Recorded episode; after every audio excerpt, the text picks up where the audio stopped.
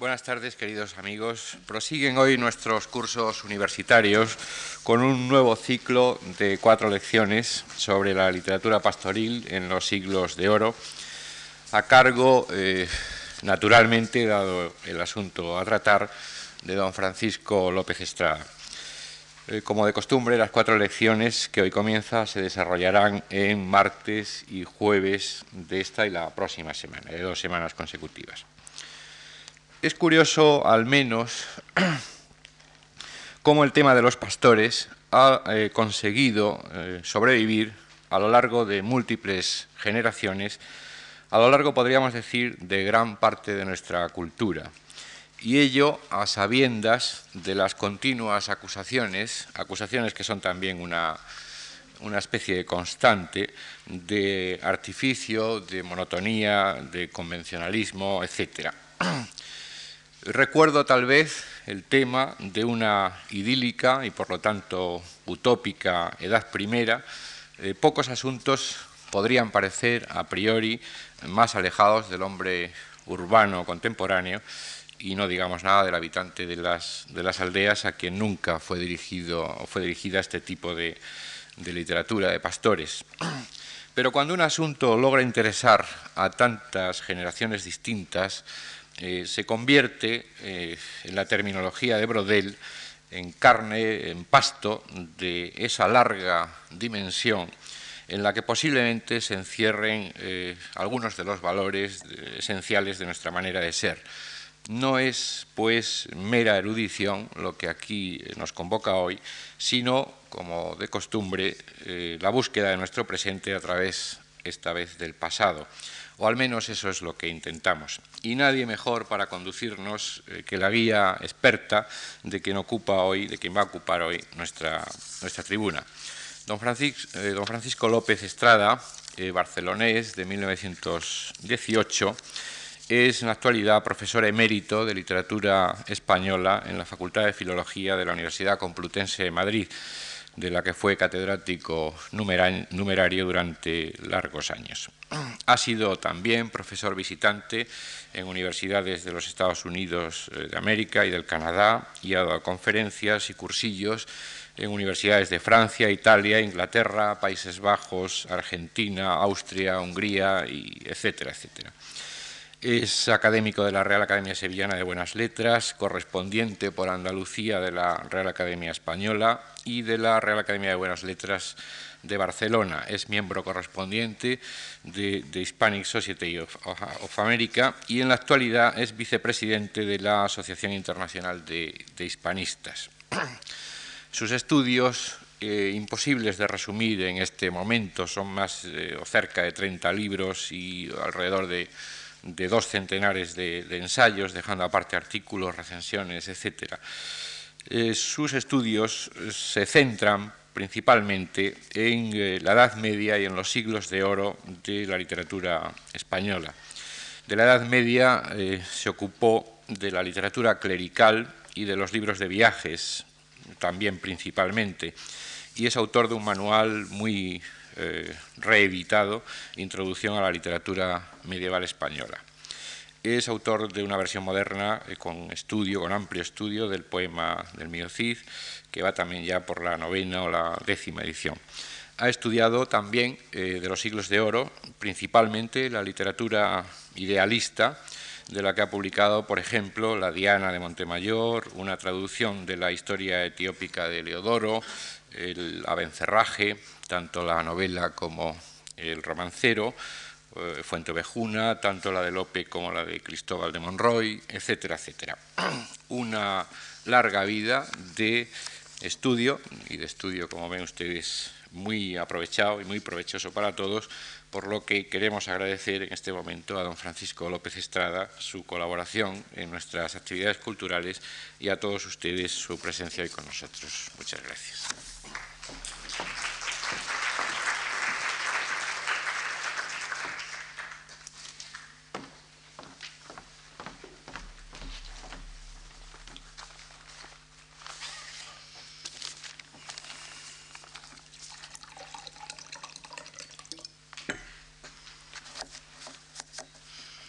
Queridos amigos todos, estudiantes y aficionados a estas cuestiones literarias. Quiero, en primer lugar, manifestar mi agradecimiento a la Fundación Marc por la invitación que me hizo de explicar uno de sus cursos universitarios y precisamente sobre el asunto de la literatura pastoril en los siglos de oro de España. De esta manera, la Fundación Marc realiza aquí, en España, una labor de extensión cultural que la honra. Los que, por razón de nuestra profesión de universitarios, conocemos lo que hacen otras entidades análogas en Europa y en América, nos sentimos satisfechos de que la Fundación Marc haga aquí otro tanto, sobre todo atendiendo al campo de las humanidades no siempre favorecido en estos casos. Agradezco a la Fundación que me haya permitido que exponga ante ustedes lo que pocas veces se ha afrontado de cara, lo que en los manuales viene en la letra chica, lo que el profesor dice que no se estudia porque hay otros asuntos, eh, según el sentir de algunos, más importantes, y hay prisa para llegar a ellos. Gracias en especial a don Antonio Gallego, director de los Servicios Culturales, a quien le agradezco esta presentación y a doña Lilaya Argüelles, que ha cuidado con su competencia de siempre la organización de la parte material de este curso. Así, de golpe, en un primer momento, anunciar un ciclo sobre la literatura pastoril puede parecer que es un asunto propio para los eruditos, los historiadores de la literatura lejana en el tiempo, impropio para quien quiera adquirir un conocimiento sobre el siglo en que vivimos. Para que esta opinión se haya generalizado, ha sido necesario el rechazo y la desvalorización que este género de literatura había sufrido a lo largo del siglo XIX. Este juicio negativo pasó a nuestro siglo y aún se mantiene entre los que se acercan a la literatura pastoril de una manera superficial y sin intentar el esfuerzo que siempre es necesario al lector de una obra para intentar su inteligencia poética. Pues lo que aquí haré en este ciclo es eso, un ejercicio para comprender lo que fue esta literatura, tanto para los autores como para los lectores. Como en otras ocasiones, podemos partir de Menéndez Pelayo, cuyas obras completas no son sino capítulos sueltos de una gran historia de la literatura que no pudo acabar de escribir porque era tarea superior a la vida de un hombre. En sus orígenes de la novela, cree que esta literatura pastoril es un, cito lo que escribe, puro diletantismo estético que queda lejos, él está escribiendo en 1905, de nuestro gusto desdeñoso y ávido de realidad humana, aunque sea vulgar. Acabo cita. Ya dimos con la palabra. Ha hablado de realidad y su derivación, el realismo, como norma de este arte que se estima que es propio del arte español, del pueblo español, juicio asegurado por las corrientes estéticas que derivan del positivismo de moda en la segunda mitad del siglo XIX. Insistiendo en esta línea de juicios, más cerca ya, en nuestro mismo siglo, Manuel de Montoliu, en su literatura castellana que escribe el año 29 en su primera edición, dice de los libros pastoriles lo siguiente que tienen ustedes en la hoja que les hemos repartido para acompañar eh, esta lección. Dice, convencionalismo, artificiosidad, monotonía, prolijidad y sentimentalismo, sin sangre ni nervio, son defectos comunes a las obras de este género en que los paisajes pertenecen a la región de lo metafísico, los pastores hablan como gentiles hombres humanistas y los sentimientos carecen de fibra humana. Aquí un juicio, un término medio, que en cierto modo ya nos ofrece el objetivo de este curso. Se trata de superar esta pesada losa de la crítica negativa acumulada sobre la literatura pastoril y abrir el camino hacia esa inteligencia poética que antes me referí, para dejar claro que la literatura pastoril en sus diversas manifestaciones, en cada época en que aparecía, obedecía a unos motivos que en su tiempo fueron estimulantes para los lectores de estas obras. Hubo una participación viva entre autores y lectores. Los autores interpretaban en estas obras, por medio del testimonio poético, el sentido de la vida social y personal existente, dando con ello expresión a unos gustos literarios que eran propios de la sociedad. Sociedad e individuo actúan conjuntamente en una peculiar armonía a través de determinados recursos literarios que estudiaremos. Y esto ocurre para la literatura pastoril en una circunstancia determinada que no es la nuestra y que por lo tanto es diferente. De ahí este esfuerzo necesario para su comprensión. Más fácil hubiera sido para mí haber hablado de otras especies de literatura aparentemente más acordes con lo que hoy se escribe. Pero estimo que enfrentarse con una cuestión que se presenta difícil debe ser un reto para nuestra capacidad crítica. Y al mismo tiempo, esto será una lección de historia, de historia literaria, que resulta siempre un estímulo para nuestra condición de hombres de este tiempo en que vivimos. Nada se, nada se pierde en esa sucesión de experiencias de una colectividad. Estoy seguro de que, con sorpresa para muchos, daremos con cuestiones contemporáneas, pues el ejercicio de la condición humana hace que la vida sea un tejido de presente y de pasado. Y esto lo hemos de ver claro cuando, evitando el deslumbramiento de las luces violentas del presente que nos rodea, adoptemos nuestra visión histórica a esa otra luz matizada en la que hemos de considerar los hechos del pasado. En primer término, vamos a fijar la terminología y vamos a limitar el campo. El título de literatura pastoril implica dos aspectos que hoy se están tratando con mucho cuidado en la crítica de nuestros días el de la teoría y la aplicación del llamado concepto de género y el de la periodización de la literatura considerada en su dimensión histórica. Ambos aspectos, género y periodización, están estrechamente relacionados y a veces pueden ser caras diferentes de una misma cuestión la palabra genealogía o estudio de los géneros ha comenzado a usarse. Por ejemplo, eh, la usa Claudio Guillón, que estuvo hace poco aquí mismo, en esta misma tribuna, en su magnífico eh, manual sobre eh, literatura comparada, indicando que el estudio de la literatura sobrepasa el de la obra aislada. Y también el grado siguiente de los autores y de los lectores y se necesita una conveniente reunión de las obras en grupos determinables por sus características, seguida de las relaciones entre los grupos y la desaparición y aparición de otros nuevos. Este asunto que hoy se trata, como digo, en la crítica de nuestros días, viene de muy lejos. Desde Aristóteles, y se, ha replanteado muchas veces. Ahora nos conviene, dejando de lado la teoría de la poética, aplicarlo aquí, a nuestro caso.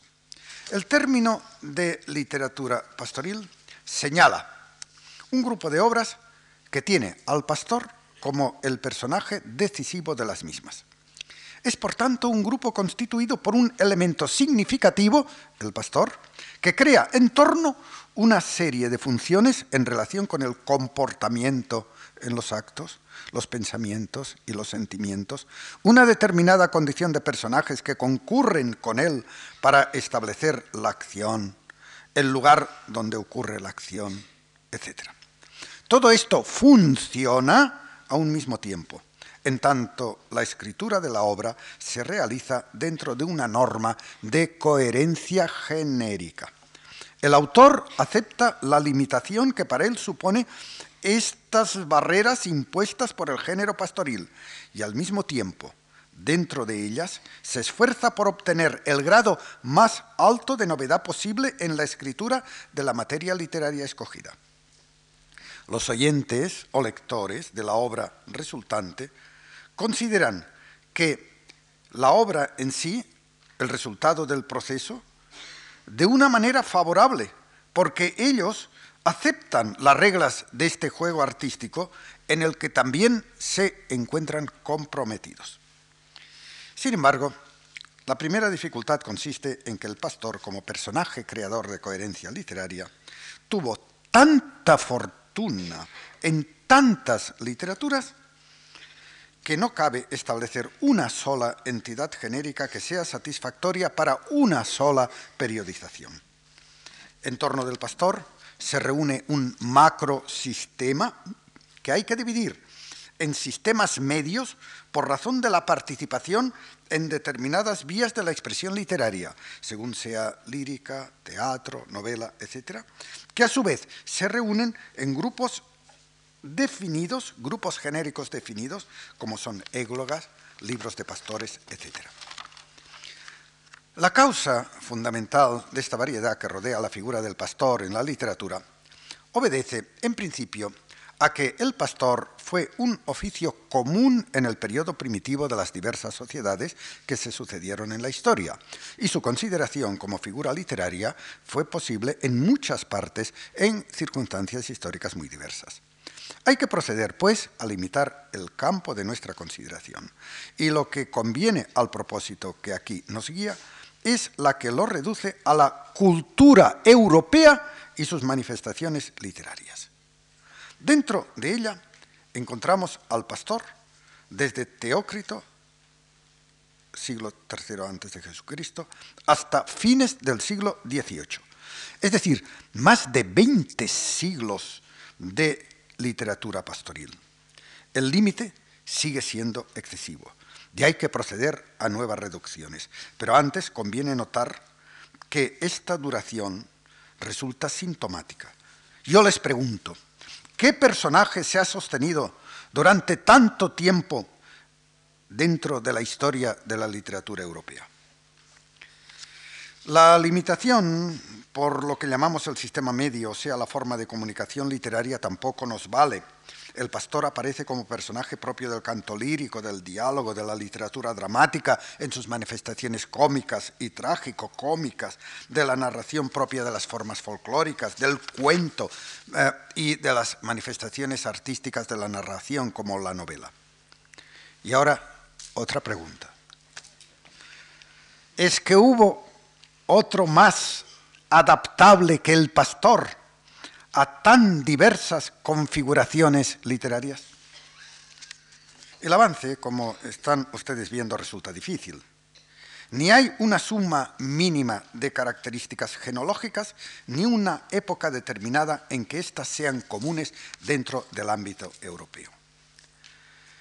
Nuestra primera limitación es reducirnos a las obras aparecidas en el espacio español. Trataremos de fijar de qué manera el pastor personaje que promueve esta literatura general, se encuentra también en la nuestra. Sin embargo, en la literatura pastoril, los diferentes grupos genéricos no se improvisan sucesivamente en cada caso. La tradición literaria establece una continuidad de elementos que conviene conocer para su mejor identidad poética. El mismo pastor es un personaje con una peculiaridad notable. Posee esta evidente tradición desde sus orígenes que le hace traspasar los siglos.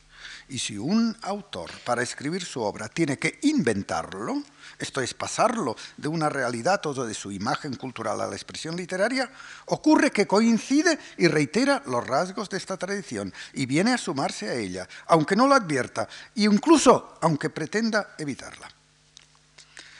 Esto pasa en cualquiera de las literaturas europeas en que aparecen obras pastoriles desde sus mismos orígenes, como veremos. Y así pasa con la española, que en esto coincide con las demás y ofrece a la vez la constancia de la tradición pastoril e incluso un tratamiento específico de la materia, como podrán ustedes observar. No estamos, pues, ante el estudio de los aspectos originales de la literatura española. No se trata de un perfil de la España tan preferida por los románticos, la España diferente, sino de una participación en una corriente común en el macrosistema pastoril, dentro de la cual los escritores españoles están emparejados con los demás europeos y dentro de la corriente logran un nuevo aspecto de su tratamiento que es que a su vez revierte con gran fortuna sobre Europa. Y esto nos recuerda la actual situación en el mercado común europeo. Solo que hoy tratamos todo esto en el plano económico. Y esto mismo fue una realidad en el plano artístico durante los siglos de oro. Indicaré como punto de partida ahora, en una rapidísima mención bibliográfica, dos títulos que figuran en la hoja que tienen ustedes al pie de ella. Si quieren ustedes eh, un panorama general de lo que ocurre en Europa a propósito de la literatura pastoril más cercana a la española, vean ustedes el estudio de la profesora Mia Gerard, La Pastoral, ici d'analyse littéraire, eh, un libro que recoge el conjunto de todo esto que le digo. Y en segundo lugar, permítanme ustedes que no use la modestia habitual eh, que en estos casos ocurre y que recomiende una obra que he escrito yo, porque, en fin, eh, como aquello que dice, modestia aparte, creo que soy una de las personas que más saben sobre este tema. Eh, tengo el primer tomo de esta historia de los libros de pastores españoles, como ven ustedes ahí, publicado en 1974 que, al que seguirán un segundo y un tercer tomo, que es un planteamiento general de la materia en España. De manera que el que quiera una información bibliográfica puede tomar como punto de partida estos dos libros.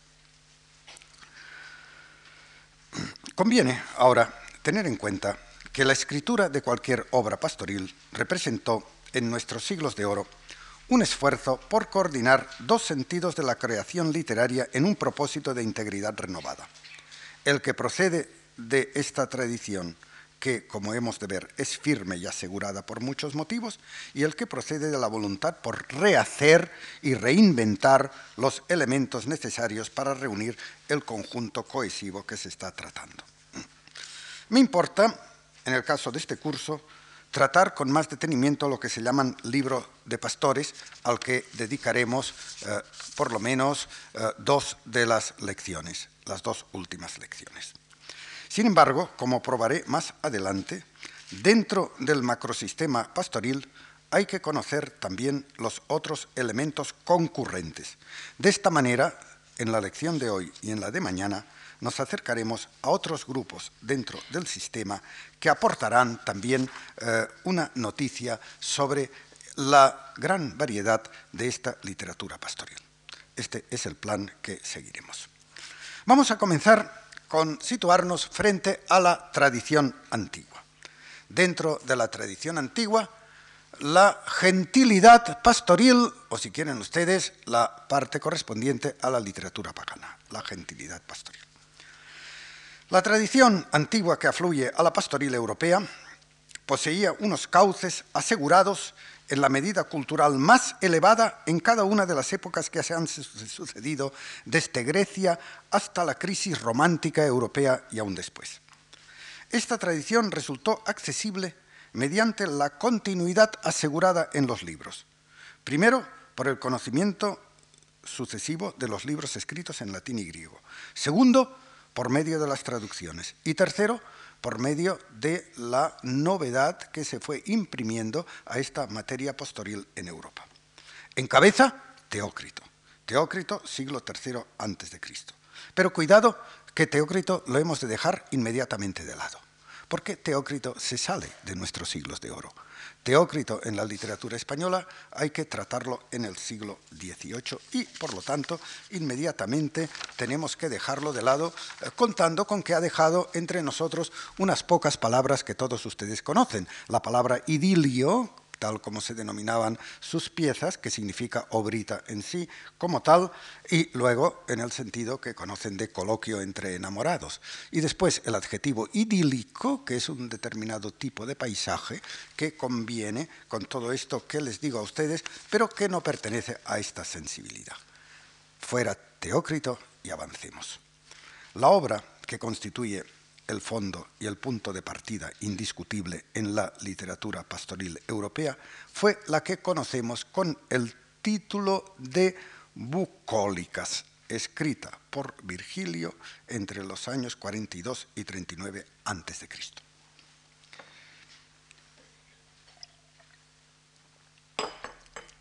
Haber leído en profundidad esta obra y seguir su suerte desde que fue escrita hasta hoy, es una experiencia necesaria para conocer la literatura europea. Y en esto están todos de acuerdo. Los latinistas interpretan la obra en relación con la época romana. Desde nuestra perspectiva, las bucólicas representan un texto transmitido desde un origen lejano y que entra en un proceso de sistematización sucesiva consistente en que mantiene un grado activo de existencia poética, por sí mismo y por las obras que se engendran siguiendo su magisterio formal. Es un caso decisivo en la literatura europea que se ramifica en un árbol de sucesiones en tiempo y espacio. Así, la clerecía medieval, por asomarnos un poco a este periodo, en esta clerecía medieval Virgilio, en su conjunto como autor, es decir, como autor, es el maestro que reúne los mejores ejemplos de la diversidad literaria establecida en tres géneros o estilos diferentes. La poética medieval, en esa función sistematizadora propia de toda poética, ordena los estilos en tres cauces definitivos. Tienen ustedes en la hoja que eh, se ha repartido eh, el ejemplo de cómo uno de estos autores de poética medieval, Jean de Garland, establece en una rueda de Virgilio esta proyección de la maestría del autor. Efectivamente, tiene tres obras, como ven, la Iliada, como ven, las geórgicas, como ven, las bucólicas, en punto a que las tres manifestaciones son tres formas diferentes de entender la literatura. Eh, véanlo ustedes aquí. Se entiende el gravis stilus, el mediocres stilus y el estilos eh, humilis, humilis stilus, el humilde estilo. Lo que nos importa es el tercio de abajo. El estilo humilde es decir, un tercio de la literatura medieval aparece señalado como eh, la forma propia de esta literatura pastoril. Eneida, geórgicas y bucólicas, Eneida, geórgicas y bucólicas van a ser los modelos de la gran literatura noble, épica, de la literatura media, las geórgicas, la gente de campo, el estilo mediocre, y de la literatura humilde, las eh, em, bucólicas, en relación con eh, esta manifestación que nos toca. Y entonces aquí se establece, como ven ahí, para cada una de las tres obras, para la Eneida, para las eh, geórgicas y las bucólicas, un tipo determinado de personaje, un héroe, un animal, un objeto, una organización social y un árbol. Y de esta forma quedan así ya caracterizadas las tres posibilidades de manifestaciones de la literatura. Por lo tanto, la posibilidad del tercio de las bucólicas estará dentro de nuestro dominio. Así entendió las bucólicas un retórico, uno de estos autores de la poética, que han visto ustedes eh, eh, que, ha establecido eh, con este sentido didáctico propio de estas escuelas medievales, cómo las bucólicas aparecían integrando todo un complejo eh, de elementos. Sigamos adelante. Sobrepasando la clerecía, vayamos a los Studia Humanitatis. Gracias al ejercicio, sobre todo de Petrarca, hizo que la égloga latina, es decir, escrita en el latín durante la Edad Media y después durante los periodos siguientes, se convirtiese en un género característico de la literatura europea. Desde 1300 hasta 1700 se han escrito églogas. Y estas églogas han sido uno de los grupos más flexibles de la literatura europea. Se escribían en verso, situados siempre a la sombra del magisterio de las bucólicas, que marcaba un estilo humilde en el sentido de la poética que hemos visto, pero cuidado, escogido y señalado, de acuerdo con un patrón centrado en la figura del pastor. Es más, tuvo tanto éxito la égloga que se hicieron incluso con figuras paralelas al pastor. Se han hecho églogas de pescadores, por ejemplo Sanazzaro, églogas eh, náuticas de gente de mar, lo han hecho los holandeses, en, eh, églogas olitorias de los jardineros, eh, etc. la condición de la obra podía ser muy diversa. En latín siempre, entiéndanlo, noble, doméstica, risueña, trágica podía referirse a sucesos reales, a otros imaginados, a sueños, a mitos, a metamorfosis. Podía combinarse con propósitos conmemorativos, con nacimientos, con bodas, con muertes. Podía adoptar un sentido religioso y aún devocional, servir para exaltaciones públicas, eh, con elementos didácticos. La flexibilidad argumental de la égloga latina fue extraordinaria y se adapta a todas las circunstancias de la relación social siempre, como digo, bajo esta sombra del árbol de Virgilio. He aquí, por lo tanto, el camino en latín. Pero a nosotros nos conviene también seguir enseguida por la otra vía, por la vía que vuelve a las lenguas vernáculas un contenido que ya se ha extendido de esta manera prodigiosa, la vía de la traducción. En España hizo la traslación, como él le llamaba, Juan de la Encina, nacido, como saben ustedes, el año 1468 y muerte el año 1529. Esta traducción que hizo de las bucólicas aparece dentro de un libro precioso, un incunable, eh, que es una maravilla, eh, que es el llamado Cancionero de 1496. Va dedicado a los reyes católicos, señalando así que una empresa de esta categoría merece arrimarse al más alto poder de la nación, en ciernes. Volver al castellano, el latín de las bucólicas, fue una empresa ofrecida a los reyes católicos, lo mismo que poco antes, en 1492, Nebrija había ofrecido a doña Isabel su gramática de la lengua vulgar por los mismos años en que Colón había propuesto a los reyes de España el viaje por mar a las Indias. Para llevar a cabo su labor de traducción, Juan de la Encina no alaba sus conocimientos humanísticos, sino que pone de manifiesto la intención política que lo guía. Si bien estas églogas virgilianas él escribe, según dice Servio, habémoslas de tomar como razones pastoriles así simplemente dichas. Sin embargo, la voluntad del intérprete está en, leo ahora palabras del propio Encina, seguir la letra aplicándola a vuestras más que reales personas y enderezarlas en parte de ello al nuestro muy esclarecido príncipe don Juan. Aquí pues el resorte que actúa en Encina cuando realiza el traslado del latín al español. El texto antiguo, válido por la tradición prestigiosa que representa, se potencia y cobra un nuevo valor actual cuando se aplica a una circunstancia contemporánea de alto signo referida a las personas de la corte real. La función filológica del perfecto ajuste de la traducción no es suficiente por sí misma, sino en tanto que se integra y sincroniza con la época de los reyes católicos. El humanismo de Encina resulta así condicionado y para trasladar el texto latino a la lengua española se vale de los medios comunes a la literatura cortés de la época.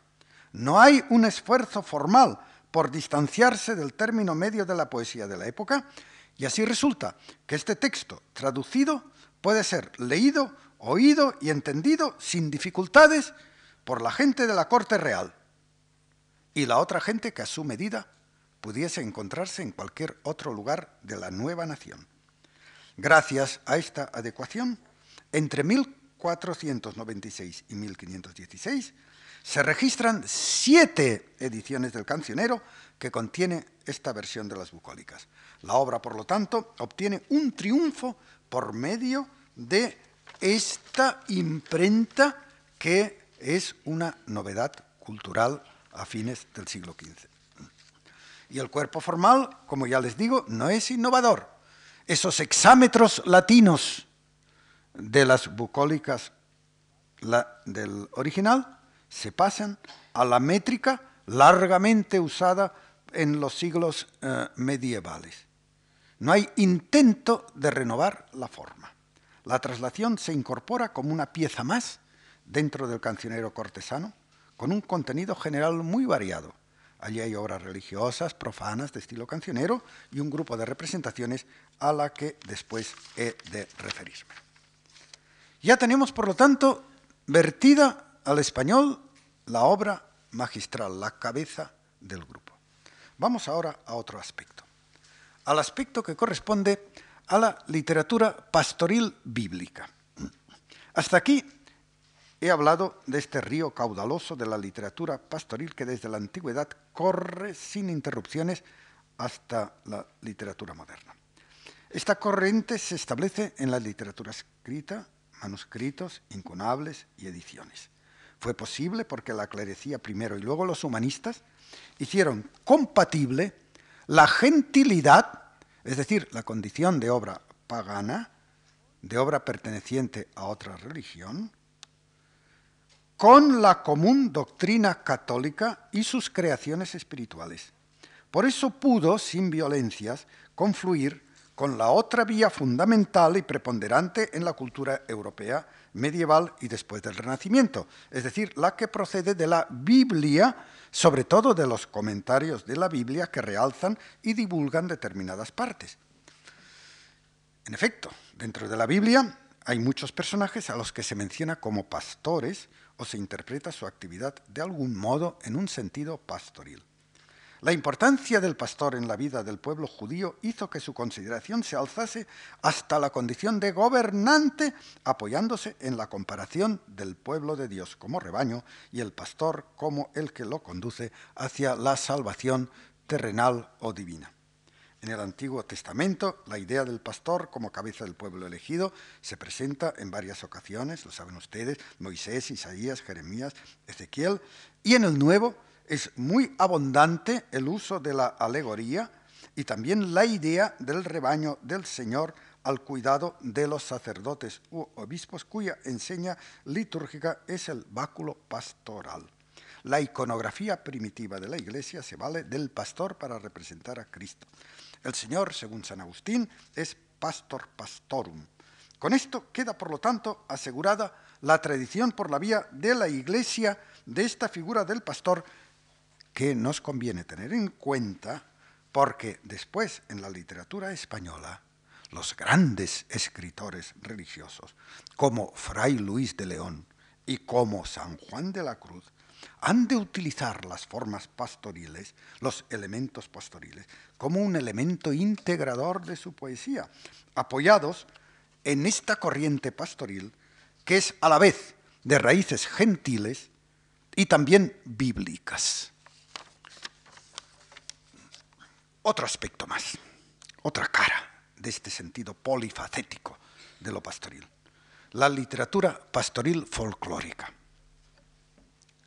La tradición antigua y la eclesiástica se asegura sobre los libros, sobre la letra, la antigua por motivos de filología y la eclesiástica porque la letra de la Biblia es palabra de Dios, como se reitera en la misa, y porque se asegura en ese portentoso aparato intelectual que es la teología.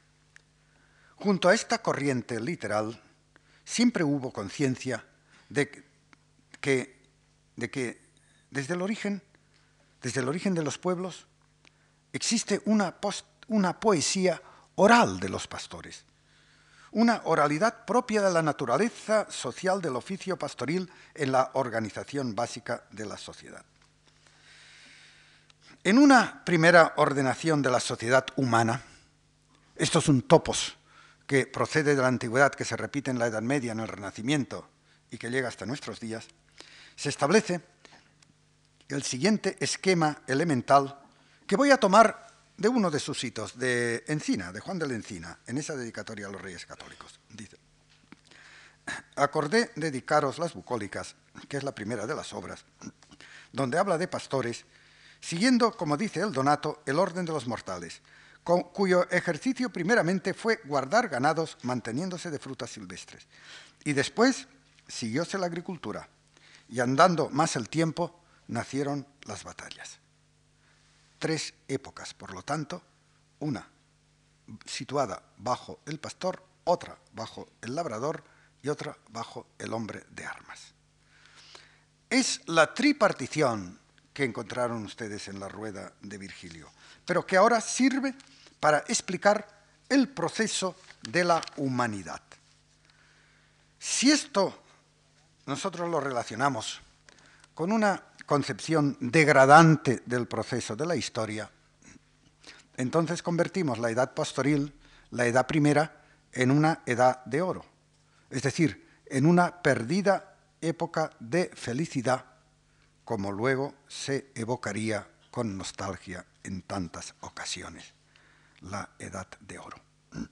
Y si se pretende trasladar al presente con un signo de sentido social o práctico, entonces encontramos la concepción de una utopía elemental, pero eficaz por su sencillez. Hubo una época en que la organización social elemental cubría al hombre y desarrollaba un hombre completo, entero. En último término, algunos de los alegatos de los actuales ecologistas son como ecos de estas soterradas voces el rechazo de los avances de la civilización en favor de las formas de vida primitiva, para así conservar la naturaleza en la pureza con que la encontramos evocada en la literatura pastoril. Vean cómo hay este eco inesperado de los pastores en cualquier manifestación de los verdes. Nos importa ahora referirnos a una de las características del pastor, de este pastor de la realidad, y es su idoneidad para captar la armonía natural y el ejercicio del arte de la música. De ahí que en esta literatura se atribuya al pastor una condición específica de cantor, que equivale a la de poeta. El oficio de pastor resulta propicio para el canto. Al pastor le sobra tiempo y así el llamado ocio pastoril resulta compatible con la guarda del ganado y además facilita este acercamiento a la poesía. El pastor ejercita su oficio en los campos, en el marco de la naturaleza, y esto fue una realidad vivida en las sociedades primitivas desde la antigüedad griega, eh, y esto pasa al mundo moderno en la forma del tópico, del tópico que eh, donde mejor se escribe la poesía es en la soledad de los campos, debajo de un árbol. Y esa es una confluencia muy importante. La de esa posible existencia de una poesía folclórica, popular, real, de un pastor favorecido por estas condiciones y el tópico que se va a remachar una y otra vez de que todo pastor es un poeta en la tradición literaria. La literatura española supo establecer muy bien esta confluencia y las canciones de los pastores, estos de orden folclórico, convenientemente adaptadas, eh, cuidado para su conservación en la letra, resultan joyas poéticas cuando se glosan en los cancioneros de los siglos de oro o cuando aparecen en la escena del teatro o cuando penetran en las diversas especies de la narración de la época. He aquí otra posibilidad, la corriente folclórica. Pero sigamos adelante. Vamos ahora a ver una vía que va a conducir a un uso intenso de la figura del pastor dentro de la literatura teatral. Las manifestaciones teatrales, sobre todo las manifestaciones teatrales de origen, el teatro en la Edad Media. En efecto, dentro de las primeras manifestaciones que podemos nosotros testimoniar en la literatura medieval, derivadas de la liturgia, encontramos con que es fundamental el llamado officium pastorum, junto al officium sepulcri. A nosotros nos importa el officium pastorum. En las partidas, Alfonso X indica que entre las actividades teatrales permitidas como representaciones están la nacencia de nuestro Señor Jesucristo, que demuestra cómo el ángel venido a los pastores y díjoles cómo era nacido. Es decir, hay un tipo de representación en donde el ángel viene a los pastores y les dice cómo era nacido. La escenificación de este suceso se repitió por todo el ámbito de la Europa clerical de Occidente y ha llegado a constituir un episodio general y reiterado que llega hasta nuestros mismos días en manifestaciones menudas de tipo artesanal y a las que acudimos en nuestro mismo tiempo. Los belenes, esos ingenuos belenes de Navidad, son un último eco de todas estas manifestaciones que arrancan, que tienen su origen en el cultivo que desde la Edad Media se establece del pastor como personaje que interviene en el teatro del nacimiento de Cristo. Los pastores fueron los elegidos para, recibir la buena nueva porque era representación de los humildes y de los pobres de espíritu y de bienes materiales. Así se justifica en los numerosos comentarios de todo orden esta elección. En la reiterada representación del nacimiento, ellos en la escena eran los menos comprometidos en cuanto a su función escénica. Una vez recibido el mensaje del ángel y hecha la adoración, su misión había terminado. Actúan solo como testigos de la humanidad, los primeros que conocen la verdad anunciada, y con esto habría de acabar su función escénica. Debieran quedar a un lado, como ocurre en los cuadros primitivos y como corresponde a su modestia social. Pero cuando la teatralidad va imponiéndose poco a poco y desarrolla el carácter espectacular de la representación primitiva, ellos son los que mejor pueden ampliar la variedad escénica. En este punto hubo un desarrollo en donde estos pastores cada vez dicen más cosas y recuperan un aspecto que nos importa subrayar, la función cómica, la enorme fuerza de la risa procedente de la simpleza, de la bobería o malicia. La vía folclórica antes referida aquí se descubre y llega hasta la letra. Vamos a ver un ejemplo. Fray Íñigo de Mendoza, en su Vita Christi, publicada alrededor de 1480, escribe esto, una vida de Cristo, en donde va narrando él, pues, los acontecimientos de la vida de Cristo. Y allí cuenta cómo los pastores oyen la noticia y en este punto el autor cree conveniente que estos pastores hablen allí en el poema, es un poema, de una manera evidentemente cómica.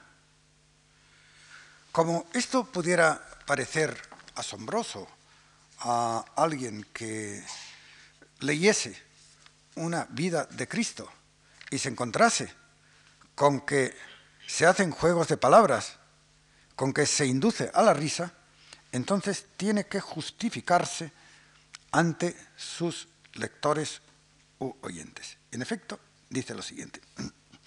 Muestra el autor por qué razón ha puesto estas pastoriles razones provocantes a risa. Y dice lo siguiente. Porque no pueden estar en un rigor todavía los arcos para tirar, suelen los desempulgar alguna pieza del día. Pues razón fue declarar estas chufas de pastores para poder recrear, despertar y renovar la gana de los lectores. Es decir, de la misma manera que un arco no puede estar siempre tenso, igualmente, contando la vida de Cristo, no puede el autor mostrarse siempre grave.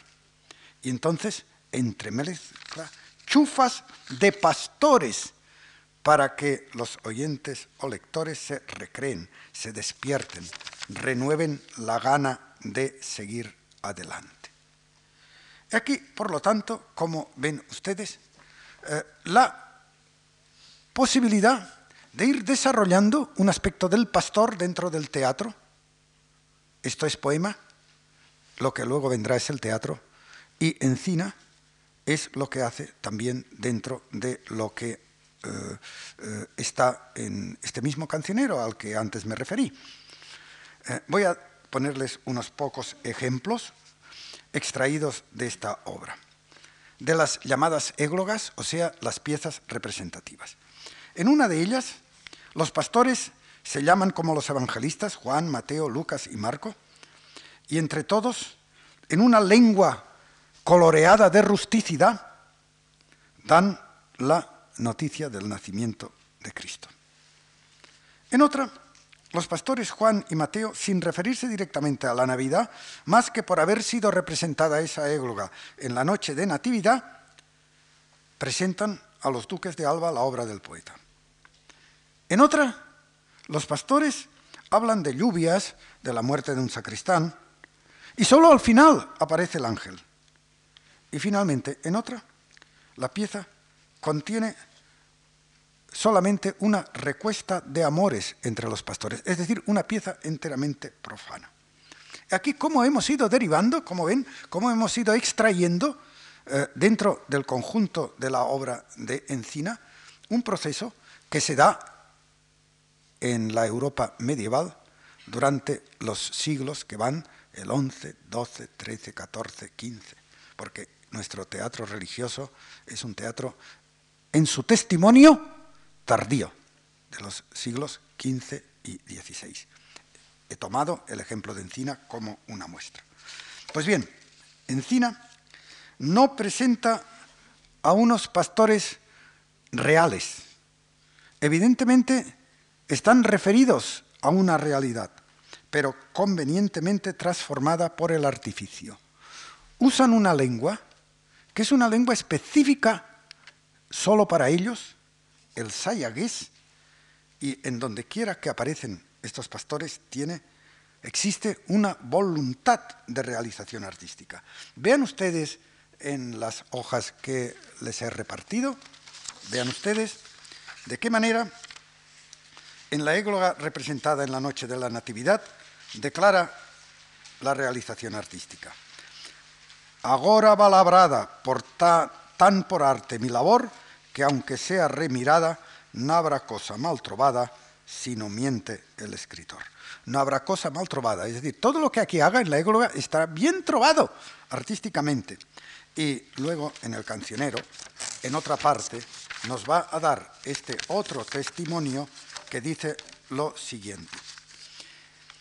¿Piensas quizá por ventura la escritura de los cantos pasteriles, aunque en palabras más viles se figura que no requiere cordura. Es decir, escribir esto requiere cordura, Cordura quiere decir aplicación de un arte. Cordura quiere decir precisamente establecer esta creación artística que supone este pastor que estamos nosotros aquí señalando. Ahora en esta parte teatral a la que me estoy refiriendo. Y eso ocurre en el desarrollo de nuestros siglos de oro a través del XVI. Y cuando se constituye la comedia española, nuestro gran teatro nacional, entonces allí estarán los pastores presentes y como Noel Salomón ha clasificado dentro del grupo que llama Le Paysan, incluye a pastores y labradores, hay pastores y labradores en funciones cómicas, otras ejemplares, otras útiles, otras pintorescas, otras líricas, y incluso el labrador o el pastor puede llegar a representar formas de alta dignidad social. Pregunto otra vez, ¿cabe abrir más el abanico de posibilidades? Y ahora termino diciéndoles que fuera del teatro, como veremos en la lección siguiente, estudiaremos la penetración del pastor en la manifestación del renacimiento español más acorde con el término medio europeo, es decir, la manifestación que procede del signo italiano y que comenzará con el estudio de la obra del caballero Garcilaso de la Vega, que será lo que trataré el próximo día. Muchas gracias.